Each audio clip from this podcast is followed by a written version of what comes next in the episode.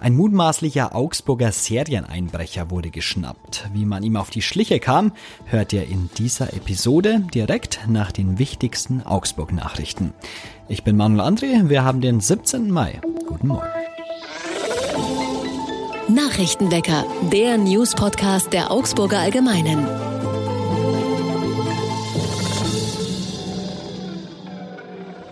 Und zu Beginn wie immer erst einmal alle wichtigen Nachrichten aus Augsburg. Das Klimacamp ist überraschend mit dem 1000 Euro dotierten Zukunftspreis der Stadt Augsburg ausgezeichnet worden. Die Preisverleihung am Montagabend war etwas unerwartet, weil Stadt- und Klimaaktivisten in den vergangenen Wochen und Monaten einige Streitereien miteinander hatten. Weber forderte die anwesenden Aktivisten und Aktivistinnen auf, sich auf einen Dialog mit der Stadt einzulassen, welche Camp-Forderungen sich realistischerweise umsetzen lassen.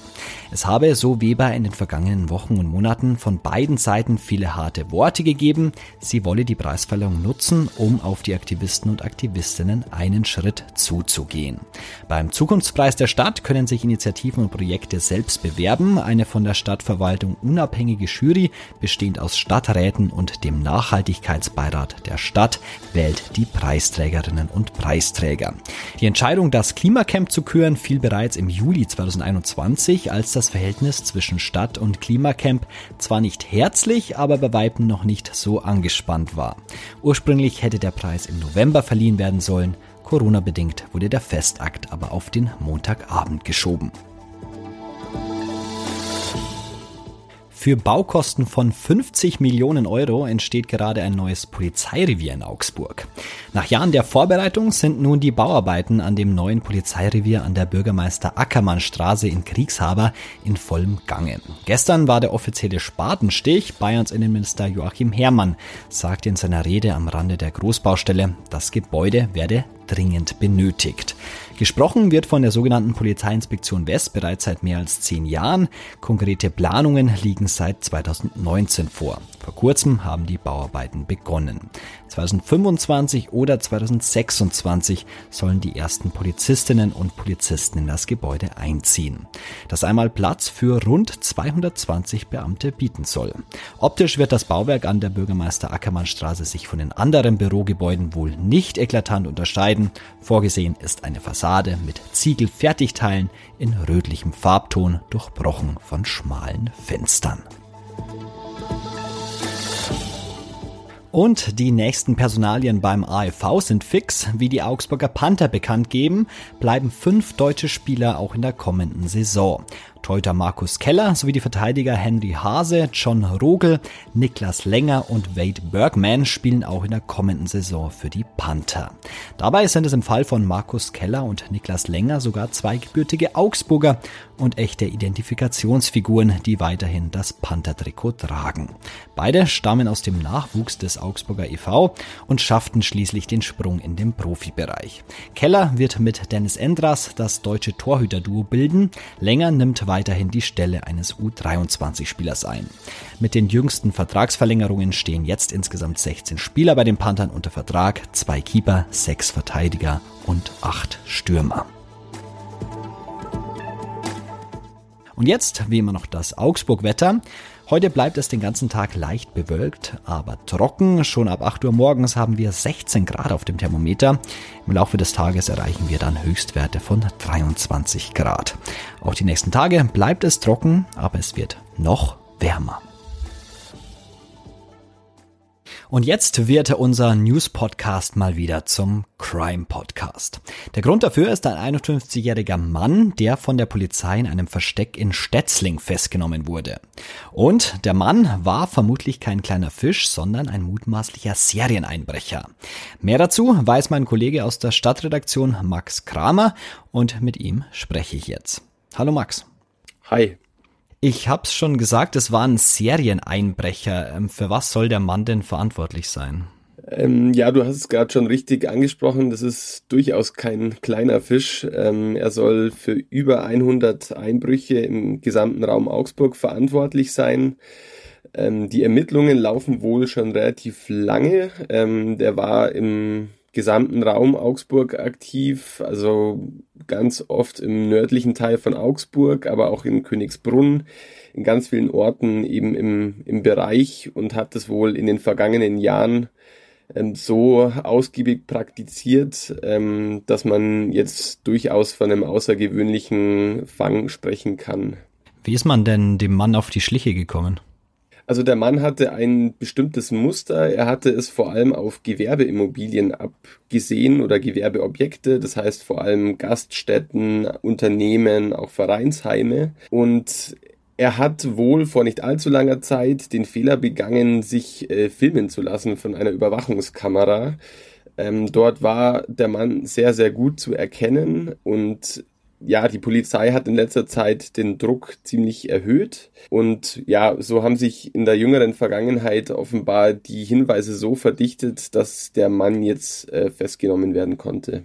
Wie ist die Polizei denn da vorgegangen? Es gab eine Öffentlichkeitsfahndung dann nach ihm? Genau, und das ist äh, durchaus auch kein ganz normaler und ganz üblicher Schritt. Ähm, das war eine sehr offensive ähm, Herangehensweise der Polizei in dem Fall. Also dieses erwähnte Bild von der Überwachungskamera, das wurde in der öffentlichen Fahndung dann herausgegeben. Es gab eine Beschreibung von dem Mann. Es gab sogar eine Belohnung, die das Bayerische Landeskriminalamt ähm, ausgesetzt hat in Höhe von 1000 Euro. Ähm, und so hat man eben versucht, ähm, relativ offensiv Hinweise ähm, zu bekommen zu diesem Mann. Und die Kombination einerseits aus dem entscheidenden Fehler und andererseits möglicherweise, das weiß man noch nicht genau, aber möglicherweise dann doch noch einem Hinweis, der sich in der Folge ergeben hat, hat dann jetzt eben dazu geführt, dass man den Mann schnappen konnte. Weiß man denn, wie der Mann bei der Festnahme reagiert hat? Es lief alles wohl recht unspektakulär. Das war so der, der Eindruck im Gespräch jetzt auch mit der Polizei. Ähm, der Mann hat keinen Widerstand geleistet, war aber doch wohl sehr überrascht, äh, dass man ihm auf die Schliche gekommen ist. Hängt natürlich auch davon ab, ob der überhaupt Wind davon bekommen hat, dass jetzt öffentlich nach ihm gesucht wird aber ähm, er hat sich da wohl schon sehr sicher gefühlt ähm, in dem, was er getan hat und auch wo er gewohnt hat. Ist ja auch kein ganz gewöhnlicher Ort, an dem er jetzt da auch geschnappt wurde. Ähm, das war ein, ein Versteck. Die Rede war von einem ähm, Unterschlupf, wohl eher improvisiert, in der Nähe von Stetzling. Du hattest es vorher schon erwähnt. Das ist ein ja, kleiner Ort. Das ist ein Ortsteil von Friedberg im Landkreis Eichach-Friedberg gut 2000 Einwohner. Ähm, Im ersten Moment würde man ja sagen, ja, unverdächtig. Und da hat er sich wohl in den vergangenen Wochen mindestens, viel deutet darauf hin, dass er da schon länger ist, äh, so eingerichtet, dass es wohl sehr schwer war, ihm auf die Schliche zu kommen.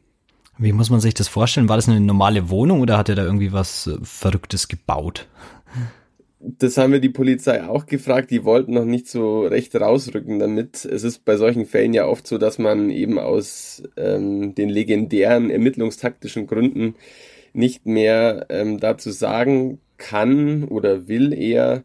Es sind eh jetzt sehr aufwendige Ermittlungsarbeiten, die den ähm, Behörden und den Ermittlern da bevorstehen. Und das war eine der Fragen, die man eben noch nicht konkret beantworten konnte, aber es wirkte schon sehr ja, improvisiert, sowohl wie es beschrieben wurde und ähm, nicht wahnsinnig äh, heimelig. Aber genaueres konnte uns die Polizei dazu leider momentan noch nicht sagen. Du hast schon angesprochen, dass es jetzt dann spannend wird, was man da alles herausfindet. Ähm, kannst du schon sagen, wie es denn jetzt dann weitergeht? Ja, also Stand jetzt ähm, ist es so, der Mann ist am Tag nach seiner Festnahme, also am vergangenen Samstag, schon dem ähm, Ermittlungsrichter am Amtsgericht Augsburg vorgeführt worden. Ähm, es gab ja dann bereits einen Haftbefehl von der Staatsanwaltschaft, der ist dann da in Vollzug gesetzt worden, so, so heißt es formell. Und Konsequenz ist jetzt, dass der Mann in einer Justizvollzugsanstalt ist ähm, und er sitzt jetzt in Untersuchungshaft wie erwähnt, es wird einiges an Arbeit sein, ähm, die man da jetzt zu leisten hat, um das alles aufzuklären. Man muss ja bei jedem einzelnen Fall schauen, geht der jetzt auch auf diesen Mann zurück, kann man ihm das nachweisen. Ähm, und diese Einbruchsserie, die hat offenbar ja schon vor mehreren Jahren begonnen. Das heißt, es ist jetzt wirklich ein Berg an Arbeit. Und äh, abhängig davon wird sich dann auch entscheiden, wie es mit dem Mann weitergeht. Allerdings muss man schon sagen, also wenn man so offensiv auch an die Öffentlichkeit geht, dann deutet schon sehr viel darauf hin, dass sich da die Behörden und dass sich die Polizei da sehr sicher sind. Ein spannender Kriminalfall aus der Region Augsburg. Mehr dazu gibt's nachzulesen bei uns auf der Seite. Den Link findet ihr in den Show Notes. Danke, Max, fürs Gespräch. Sehr gerne.